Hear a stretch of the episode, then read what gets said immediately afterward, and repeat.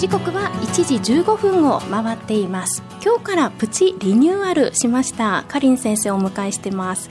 聞いてよかりん先生。子育て介護のお悩み何でも相談室。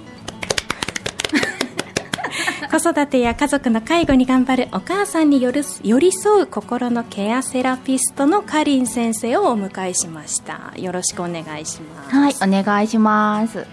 かりん先生。はい。子育てや家族の介護に頑張るお母さんに寄り添う心のケアセラピスト。は い長いですね。でもここにたくさんの思いがあるんですよね。あそうですね。まあ、今までは、えっと、療育っていうところを中心にあのお話しさせていただいてたんですけど、まあ、なんかいろいろ考えている中で私はその前に介護のお仕事もしていて、はい、でその前は精神科のリハビリのお仕事をしてたこともあってやっぱなんかこの相談っていうところはえっと、大学を卒業してからずっとしているお仕事かなって思っていてで私は今アラフォーなんですけどアラフォーになっちゃったなと。あれそうかと思ってました。そうなんかそのななってくるとやっぱお友達とかもやっぱり子供ができてっていう形もあるんだけど逆にあの家族が介護が必要になってっていう友達とかもちょっと増えてきててっていうところもあってやっぱちょっと今晩婚化っていうのも進んでいて子育てっていうところと介護っていうのを同時に見ていかないといけない方って増えてきてるのかなと思ってます。なのでそうですね、うん、多いですね。そういう方に向けて、まあ、私もケアマネージャーをしてたっていうところもあるのでそういうところの知識だったりとかも含めて一緒になんかこう頑張ろうかなって思える10分間にできたらいいかなと思ってますアクリル板の向こうにいらっしゃるかりん先生はとても眩しいです。外 が明るいからですかね。ちょっとねアクリル板が間に挟まれてそうですね。寂しい気もあるんですけども、はい、はい、あの同じ空間にいますのでそうですね、はい、本気の方はしっかりさせていただいております。はい、はい、えー、かりん先生では、今日はまずブログ記事から。ですね。いつもの、今までの流れと同じで、ね、ブログの記事とまたあと子育ての便利グッズっていうのの2つをお伝えしようかなと思ってます。はい。ブログの方は進んでますか？そうですね。ブログの方は新しいホームページに移って今50個たまりました。ええー。ちょっと私だけが書いてるわけじゃないので。他の方もね、ね、一緒にリレー形式でされてるんですね、はい、でも継続は力なりそうですね、はい、一応50ぐらい溜まってくると少しずつなんかこう問い合わせとかもそのホームページ見たからって言ってあの来てくださる方とかも増えてきてるので、はいええ、やっぱちょっとしていくのは必要なんだなと思ってはい見てます。ブログを書くのに結構時間要ね必要ですよね、まあ、でも1日1個って考えたら、はい、まあ、あの朝の時間とか使って、まあ、1個記事書くのに1時間か2時多くて2時間ぐらいかなと思いますけど。なんか続けていけばね。そうですね。最初はもう本当に半日がかりとか、えー、何書こう何書こうってしてたけど今はなんとかはい大丈夫ですね。ではあのかりん先生の、はい、そのあのホームページを見ていただいて、はい、はい、そこからブログに飛んでいただくということです、ね、ホームページの中にブログが入ってるので、はい、はい、見てください、ね、そうですね。ずっと下っていくとブログが出てくるので はい。よかったら見てみてください。はい。で子育て便利グッズなんですけどはい、はい、今日は？今日はえっとまあ、あの新学期が始まったっていうことで小学校1年生のね、お子さんがおられる方とかもおられるかなと思ってやっぱその時ってやっぱり鉛筆ちゃんと持ちなさいっていうのがすごい気になるかなと思ってい。ろいろ持ってきました。はい。まあ、なんかそのこういうグッズを使ってなんで正しい持ち方をしないといけないのかなっていうところをちょっと一緒に考えればいいかなと思って。はい、はい、かりん先生のなぜは何だと思いますか？ん？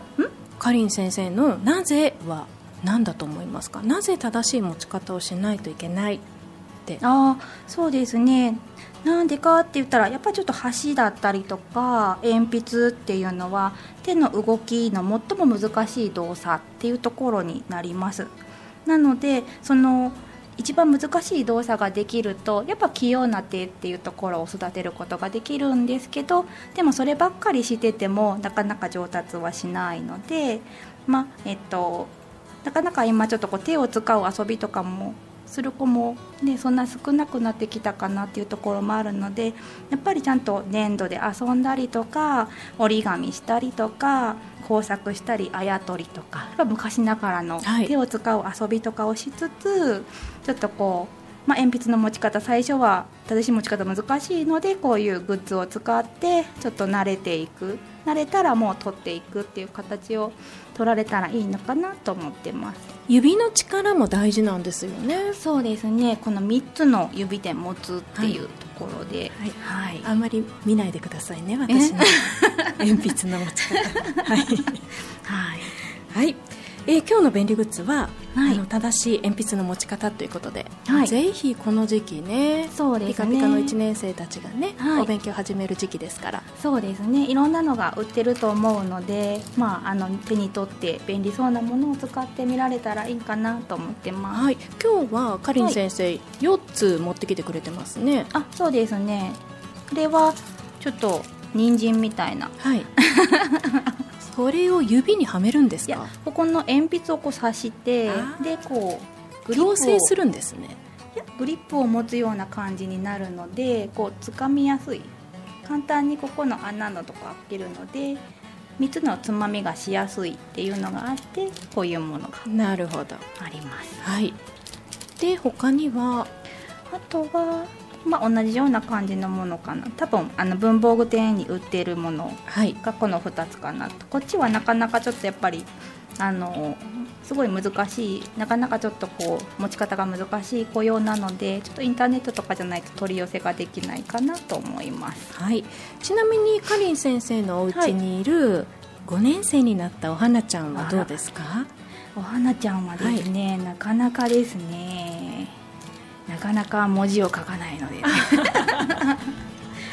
じゃあねこういうグッズを使うと、はい、また楽しさも倍増ですよね。そうですね、うん、はいはい、じゃあ今日は鉛筆の持ち方の補聴具ですね、はい、そうですね。便利グッズとして紹介していただきました。はい、はい、その他に今日かりん先生なんか難しそうな本を持ってきてらっしゃるんですよね。そうですね。そのブログの記事からっていうところで、はい、今ちょっと私はブログの中でこの難しそうなと思える看護覚書っていう本をちょっと少しずつ読みながらあの内容をちょっと書いてそれに関する感想を書いたりとかしてるんですけど。看護覚書、はい、専門書ですね。これ専門書と思うでしょう、はい、でも実は違うんですよ。一般の方でも読めるんです一般の方がぜひ読んでもらいたい本あそうなんだ。看護あ看護覚書っていうのがあってナイチンゲールの書いた本なんですけど、はいで看護師さんの養成校で使われたりとかすることもあるんですけど実際読んでいくと一番最初に書いてあるんですけどこれは女の人全般に向けた書なんだよって書いてます、はい、で女の人は一生に一度は看護師さんになるんだよって子供を育てたりとかあとはお年寄りを面倒見たりとかそういうので何かしら誰かをお世話することってあるでしょってでその時に、えっと、ためになることを書いてますよっていう本です。へえ ちゃんとあの聞いてますよ。でその中で、はい、なんかあの気になる記事があるんですね。そうですね、はい、一番最初になんと今コロナじゃないですか、はい、です。換気のことについて書いてあるんです。そこに。一番最初の第一章換気。ええー、これでも数十年前に書かれた本ですよね。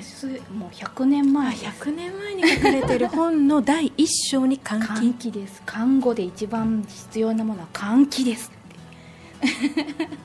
いやちょっと気になりますね。そうなんですよ。なのでちょっと今日はその換気について少し一緒に考えてい。けたらいいかな、はい、ちょうどコロナもあるしと思って。そうねお願いします、はい、じゃあクイズなんですけど、はい、じゃじゃ皆さんは換気に気をつかない気をつけ気を使わないといけないことってどんなことかを知ってますか？なぜ気をつけないといけないかですか？換気の何に気をつけないといけないかあ自分なりの目安ですよね。そうそうそうそう。雰囲気的にあ換気できたかなっていうところですよね。ですね、はい、この今から3択言うんですけどどれに当てはまるかを言ってください、はい、じゃあお願いします、はい、1はとりあえず窓開けとけばいいんじゃない？はい、はい、そういう考えの方ね。はい、2番目。空気が入れ替わったかどうかは空気がヒヤッとしたのを目安にしている温度が変わるってことですよね。そうですね。そしたらもう換気ができたかなと思う。はい。で3番目は暖房を使ってる時はちょっと冷えたら困るので、うん、もうちょっと締め締め切っちゃわないと寒いから締め切って時々って言うけどなかなか開けない。開けない。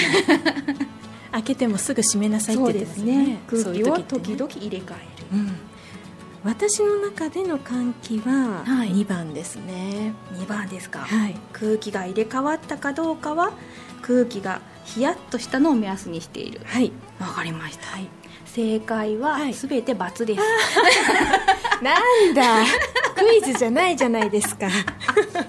すべて×なんですね。そうです。そういうパターンがあるんですね、はい、今度から気をつけよう。そうですね、はい、はい、換気の重要性っていうところで換気っていうのはまあ、人が呼吸をする空気を人の体を冷やすことなく屋外の空気と同じ正常さを保つことっていうことになっていて、はい、部屋を寒くすることが換気では絶対ありません。って書いてますではこれを目安にしてあ換気ができたと思っていたのはちょっと間違った考え。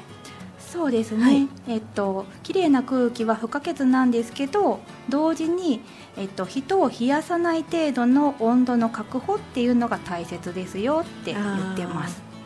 そうしないとよかれと思ってしたことがかえって患者さんの熱を上げちゃったりとかそんな結果になってしまいますよっていうことで、えっと、患者さんにとって、えっと、最も安全な空気っていうのは適切に火がまあ、昔のことなので暖炉がついてるんですけどでも暖炉がついてても少し窓が開けられてる状態の空気のことを言いますよって、はい、いうことで書いてありました、はい、ポイントとしてはそうですね。ポイントがじゃあどういうふうにしたらいいかなっていうところの3つポイントがあって1つ目は空気っていうのはどんな時でもまず屋外から取り入れましょうっていうところです。新鮮な空気ですよねですね、はい、まあ、なんか中だけで空気を入れ替えするんじゃなくて必ず外の空気を入れましょうっていうのがまずは基本です、はい、で2番目が窓は下じゃなくて上のところを開けましょう。うん。ですね窓を開けたらいいっていうものではなくて下の方じゃなくて上の方の窓を開けましょう。はい。で普通3番目が、えっと、普通の広さの2人部屋であれば2 3センチ開けたらもうそれで十分だよって。2 3センチですか、うん、わずかですね。わずかで。ねそれでいいんだよって。